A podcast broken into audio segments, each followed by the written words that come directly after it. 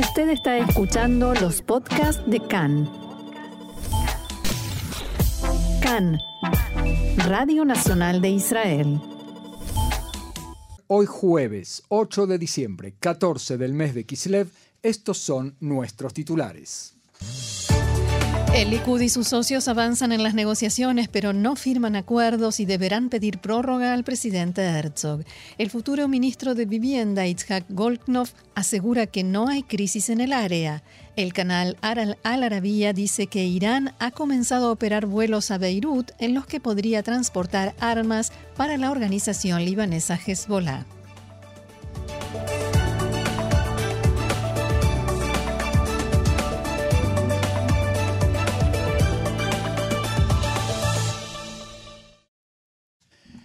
Y vamos ya mismo al desarrollo de la información en la región de Binyamin, en Cisjordania, al norte de Jerusalén, murió un terrorista por disparos de Tzahal, luego de que disparara desde un vehículo en movimiento contra un puesto militar junto al asentamiento de Ofra. Los efectivos del ejército no resultaron heridos, dispararon hacia el vehículo del terrorista que se daba a la fuga y lo persiguieron. Luego de distinguir a los efectivos, el terrorista salió del vehículo y les disparó. Los soldados devolvieron el fuego y lo abatieron. En Tzal sospechan que estuvo involucrado en varios de los atentados de los últimos días.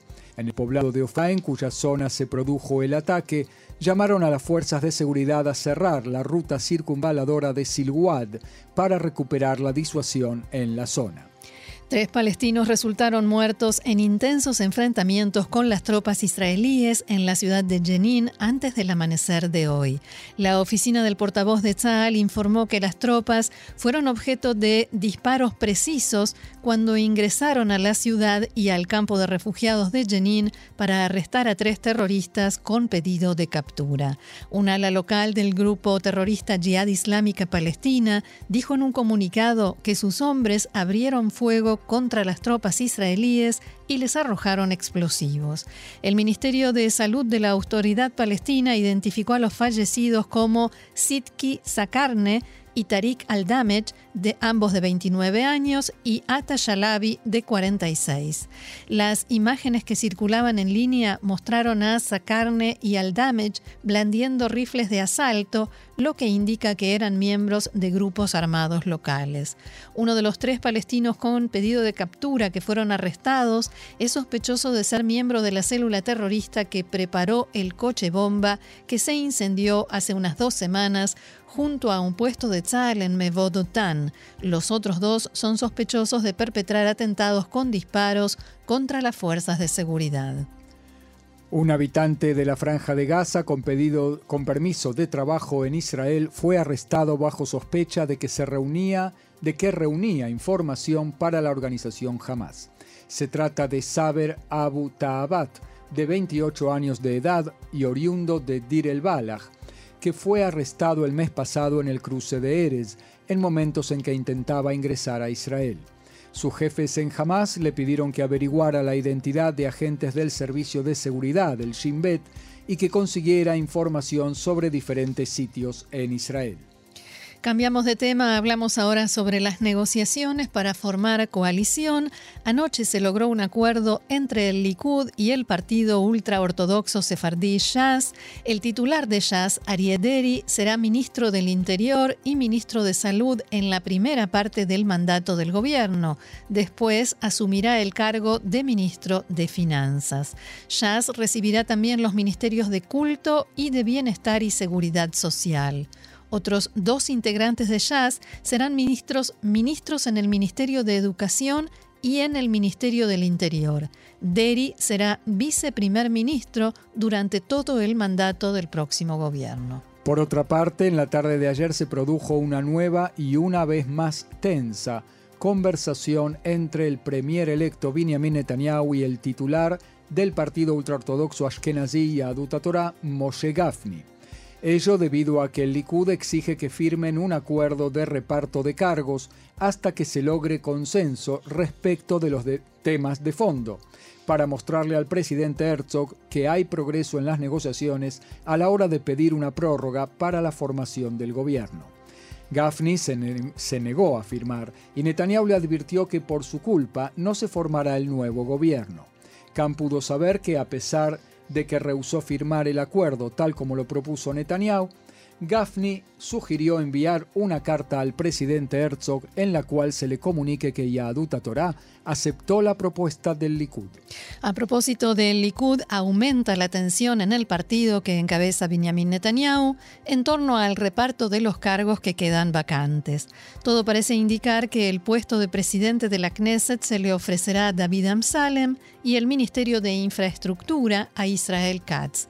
En la tarde de ayer, varios diputados del Likud dialogaron con el primer ministro electo Netanyahu y le presentaron sus pedidos, o sea, qué cargo quiere ocupar cada uno. Yarib Levin quiere ser ministro de Justicia, Eli Cohen de Educación o Transporte, Miri Regev de Transporte, Yoav Kish, presidente de la Knesset, Israel Katz quiere ser ministro de Relaciones Exteriores. Cabe recordar que el sábado por la noche finaliza el mandato que recibió Benjamin Netanyahu para formar gobierno después de que se dieran a conocer los resultados de las últimas elecciones.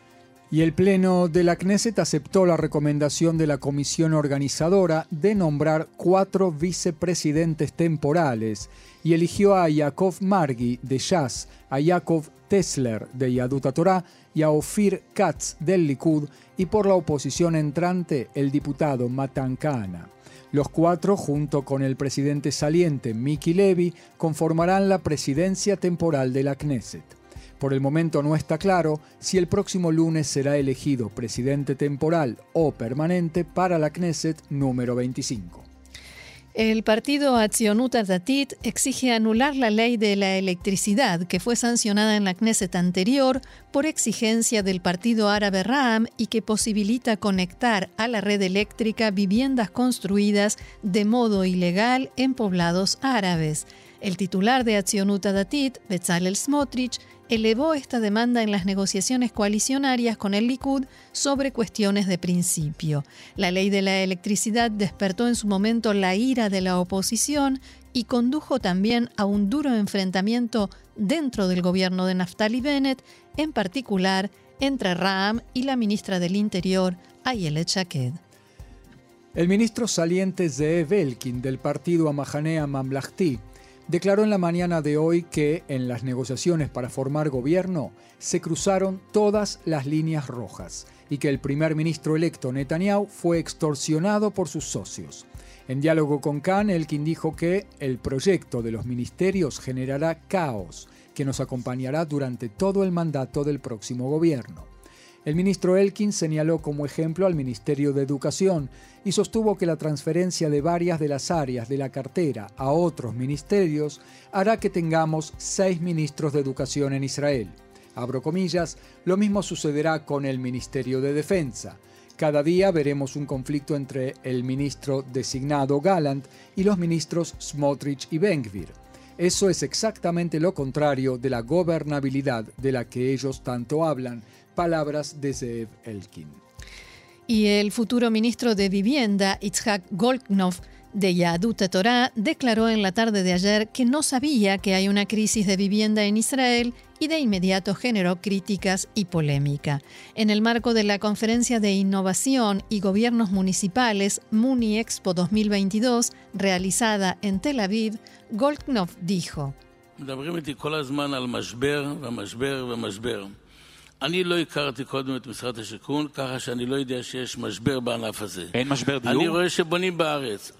me hablan todo el tiempo de una crisis, la crisis, la crisis y la crisis. Yo no estuve antes en el Ministerio de Vivienda, de modo tal que no sé, no conozco una crisis en esta área. Le preguntan, ¿no hay crisis de vivienda? Yo veo que se construye en Israel. Nosotros duplicaremos, triplicaremos, cuadruplicaremos, 6, 7, 8, 9, 10, llegaremos a todo. Que así sea, le dice el periodista. ¿No hay crisis de vivienda entonces? Yo escucho que todos los programas están listos y solo hay que comenzar a construir. Desde el despacho del ministro designado intentaron moderar el efecto negativo de sus palabras y explicaron que se refería al área de la construcción y no de la vivienda. En diálogo con Khan, Raúl Strugo titular de la Asociación de Constructores, sostuvo que no hay diferencia, criticó al futuro ministro y dijo que debería saber que un aumento del 20% en los precios de la vivienda en un año, eso es una crisis. Otro tema, el presidente de Emiratos Árabes Unidos, jeque Mohammed bin Zayed Al Nahyan, se reunió en Abu Dhabi con el embajador de Israel ante la ONU y su homóloga emiratí Lana Nuseiba. Al término del encuentro, Erdán dijo que es más optimista que nunca respecto del futuro de la región. Abro comillas, el presidente de Emiratos destacó la profundidad de los vínculos que se han creado con Israel en los últimos dos años, dijo Erdán, y agregó que el mandatario detalló ante la delegación, que él encabeza, las áreas en las que los dos países están cooperando. Al término de esta visita a Abu Dhabi, la delegación de embajadores regresará a Israel.